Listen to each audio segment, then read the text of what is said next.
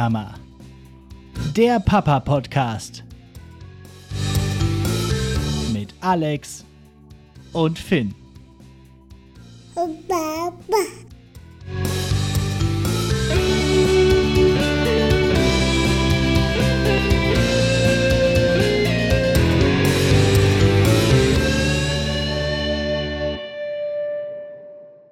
Jo, und damit herzlich willkommen zu Nicht die Mama, dem Papa-Podcast. Ich bin Alex und seit 557 Tagen Vater von Finn.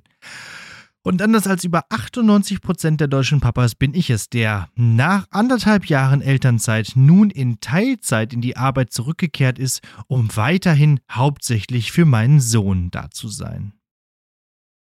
Und den eingefleischten Fans dieses Podcasts, die immer schon am Veröffentlichungstag mit den Hufen scharren und minütlich Spotify und Website aktualisieren, voller Erwartungen, dass die neue Folge aufploppt, sei gesagt, dass der Veröffentlichungstermin nun ein wenig sich verschiebt auf den Dienstagabend oder Mittwochmorgen Mittag so rum.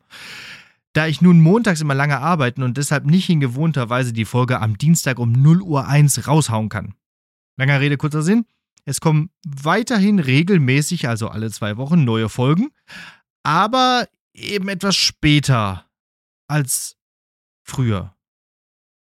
Ihr kriegt das schon mit.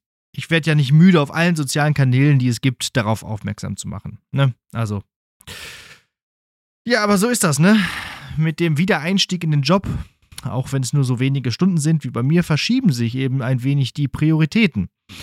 Aber dazu werde ich, wie gesagt, in einer späteren Folge mal ausgiebig Stellung beziehen. Die Verzögerung hat aber noch einen weiteren Grund und dieser ist der Kern des heutigen Folgenpudels. Also heute geht es nämlich um ein Thema, das unweigerlich mit der Jahreszeit zusammenhängt. Jetzt, wo ich diese Folge aufnehme, ist nämlich Mitte November und es hat seit vier Wochen in Münster jeden Tag geregnet. Ohne Quatsch. Jeden Tag. And counting. Da bleibt es natürlich nicht aus, dass zurzeit einfach alle Menschen krank sind. Und so auch Finn.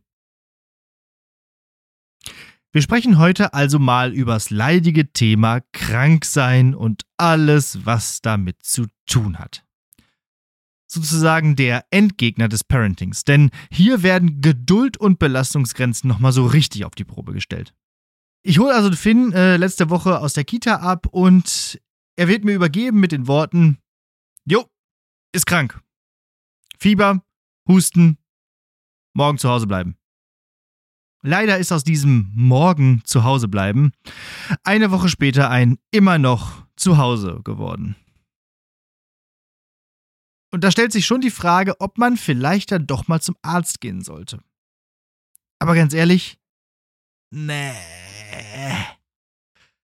Allein die Vorstellung, sich in ein komplett überfülltes Wartezimmer zu quetschen, mit all den hustenden und prustenden und aus allen Körperöffnungen triefenden Kindern und Eltern, hindert mich daran, dorthin zu gehen.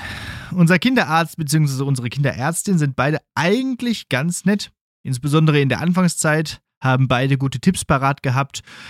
Denn gerade in den ersten Kindsmonaten ist man ja noch recht häufig dort für Routineuntersuchungen und die diversen Impfcocktails, die in das Kind gepumpt werden.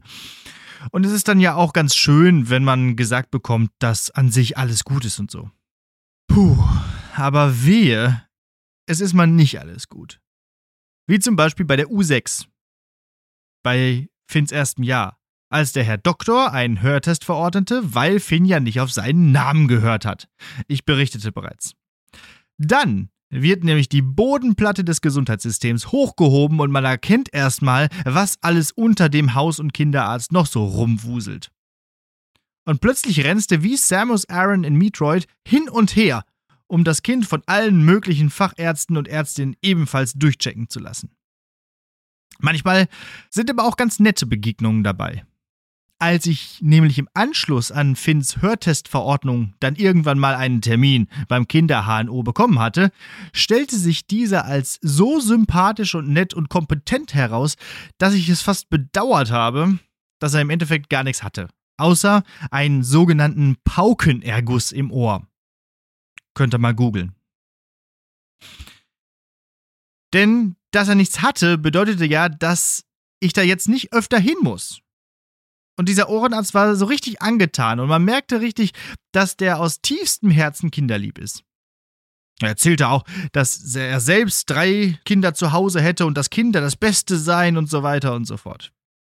Und zu diesem Arzt gibt es noch eine kleine weitere Anekdote, die ich am Ende dieser Folge erzählen werde. Haha, Cliffhanger. Trotzdem ist es nie schön, zum Arzt zu gehen weil man immer das Gefühl hat, dass man da kränker wieder rauskommt, als reingeht. Und außerdem denkt man sich so, naja, wenn es morgen nicht besser ist, dann gehe ich vielleicht. Und dann ist es besser und man denkt, naja, was soll der auch groß machen, ist halt eine Erkältung. Vielleicht bin ich da auch ein bisschen unbedacht oder nachlässig. Aber ich selbst gehe auch so gut wie nie zum Arzt und hatte auch in all den Jahren, die ich jetzt arbeite, nur einen einzigen Krankenschein und zwar mit Corona, was sich nun nicht vermeiden ließ. So. Aber in Finns aktuellem Fall ist die Diagnose eindeutig und benötigt auch keinen Arzt. Das kann Finn schon selber. Die Antwort auf alles.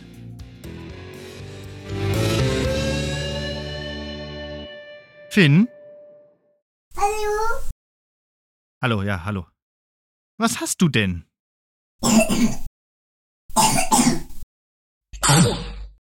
Jo. Ist klar, oder? Erkältung mit Husten und Schnupfen, Klassiker. Zu allem Überfluss kam dann, als er eigentlich schon auf dem Weg der Besserung war, noch ein fetter, neuer Zahn dazu, der den armen Kerl völlig aus der Bahn geworfen hat. Wie splatterhaft grausam ist es eigentlich, dass aus dem Kiefer heraus so 20 mehrere Kubikzentimeter große Calciumphosphatbrocken erwachsen und dabei sogar das Zahnfleisch blutig aufreißen. Vor allem die Molaren und die Eckzähne, ey. Ich würde sagen, da muss die Evolution noch mal ran. Das ist noch nicht ganz durchgespielt. Naja, zum Glück gibt's Dentinox. Apropos Medikamente. Grundsätzlich kann man bei einer solchen klaren Erkältung ja sagen, das kam von selbst, das geht auch wieder von selbst. Trotzdem gibt es ja schon das ein oder andere Mittelchen, das uns allen das Leben ein bisschen leichter macht. Sowohl dem kranken Kind als auch den aushaltenden Eltern. Dentinox betäubt ein bisschen den Mund, was, wenn er es zulässt, Finn ein wenig Linderung verschafft. Wenn er weit über 39 Fieber hat, gibt's außerdem ein Nurofen-Zäpfchen, das mit einer ganz kleinen Dosis Ibuprofen auch gleich gegen Schmerzen und beim Schlafen hilft. Ja, und dann braucht er akut noch was gegen seinen Husten.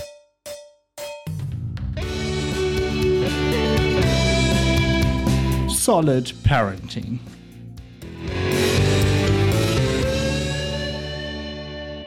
Ich bin also in die Apotheke und frage den netten PTA, was man denn da geben könnte. Und er gibt mir Prospan Hustensaft. Hier mit dem Efeu. Er weist auch darauf hin, dass der auch für Kinder ab 0 Jahren und deshalb auch für den 18 Monate alten Finn verträglich ist. Bitte die Dosierungshinweise auf der Packung beachten, sagt er noch. Hab ich auch, dachte ich. Doch leider habe ich irgendwie anscheinend die morphologisch sehr ähnlichen Worte Monate und Jahre verwechselt und ihm deshalb die Portion für ab zwölf Jahre gegeben. Statt zweimal täglich 2,5 Milliliter habe ich ihm dann dreimal 5 Milliliter verabreicht. Und weil ich so dachte, na komm, viel hilft viel, könnte es auch sein, dass ich eventuell ihm sogar noch einen vierten Shot obendrauf gegeben habe. Naja, gut geschlafen hat er daraufhin auf jeden Fall. Denn Schlaf ist und bleibt die beste Medizin. Nur dieser ist gerade dann, wenn das Kind ihn am dringendsten benötigen würde, besonders schwierig.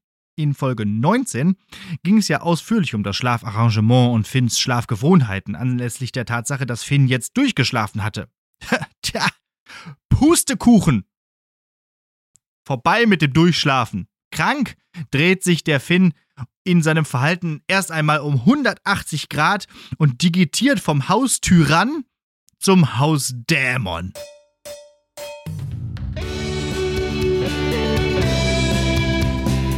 Hochbegabt.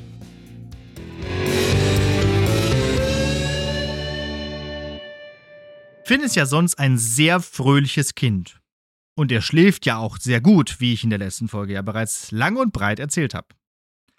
Aber als kranker Finn ist das alles anders. Der von der Erkältung verärgerte, ach, berserkierte Hausdämon wütet nur so um sich. Er wirft mit Gegenständen alles, was man ihm anbietet, ob Spielzeuge oder Essen, egal. Selbst wenn es etwas ist, das er möchte, wird mit einem Nein dies von sich weggestoßen, nur um dann darüber zu schimpfen, dass er eben dies jetzt nicht hat und es wieder haben will. Er verfällt beim kleinsten Verbot in ein heulendes und wütendes Tantrum. Er will auf den Arm, aber dann doch wieder nicht bei mir sein. Wenn ich ihn dann runtersetzen will, zieht er die Füße an und will doch wieder hoch, aber eben doch nicht auf dem Arm sein, aber oben. Und überhaupt wickeln und anziehen lässt er sich auch nicht und führt eine regelrechte Breakdance-Performance auf dem Wickeltisch auf. Selbst die Katzen, die ihn sonst immer trösten und beruhigen, sind für den Hausdämon Feinde und er ist absichtlich fies zu ihnen. Und wenn man dann mit ihm das Haus verlassen will, weil man das Geplärren nicht mehr aushält und denkt, dass Spazieren oder Spielplatz ihn beruhigen würden, dann endet das auch zwei Laternen weiter im Schreikrampf. Hat man dann den Tag überlebt und möchte ihn ins Bett bringen, ist selbst dies, was ja sonst sehr gut klappt, im Hausdämon-Status nicht möglich. Letztens ging richtig die Post ab. Immerzu zeigte er auf die geschlossene Tür und wollte wieder raus. Und ich dachte, wenn ich ihm das jetzt erlaube, habe ich sämtliche Autorität verloren. Also habe ich mich anderthalb Stunden engelsgeduldig und leise Lieder singend vom Hausdämon anschreien lassen, bis er dann irgendwann erschöpft eingeschlafen ist. Aber die Ruhe ist ja nur von kurzer Dauer. Denn an Durchschlafen ist ja in diesem Status auch nicht zu denken. Der arme Junge hat die Nase zu und röchelt sich ja einen ab. Vor allem mit Schnuller ein schwieriges Unterfangen.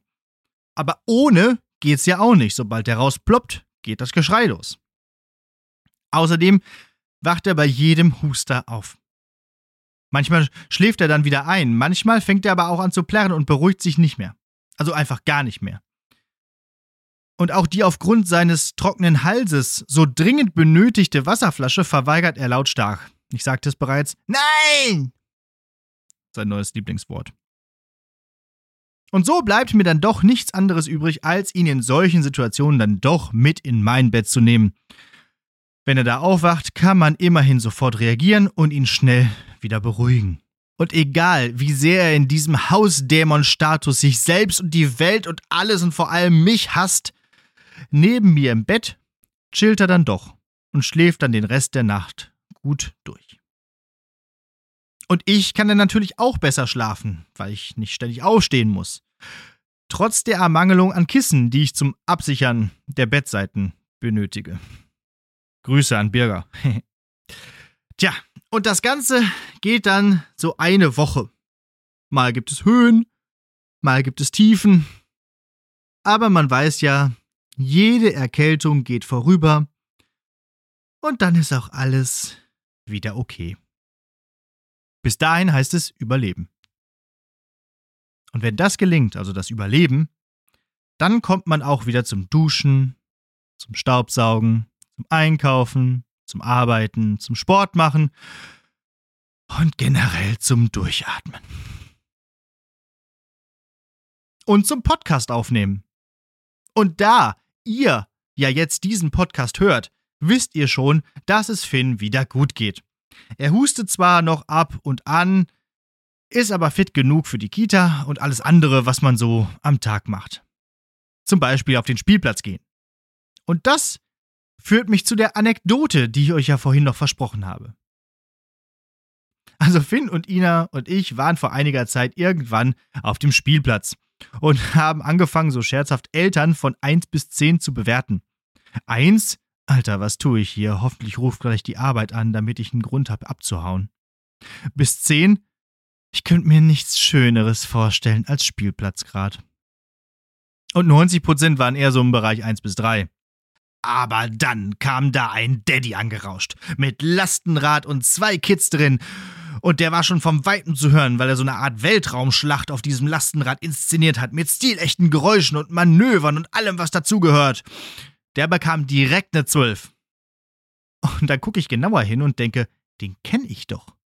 Und tatsächlich, es war Finns Ohrenarzt, der mir ja bereits bei der Untersuchung so sympathisch war, dass ich's schade fand, dass Finn nichts hatte.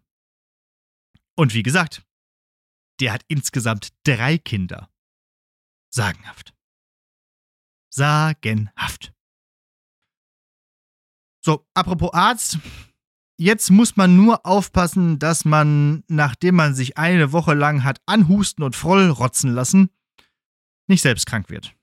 Denn es gibt nur noch eins, was schlimmer ist als ein krankes Kind.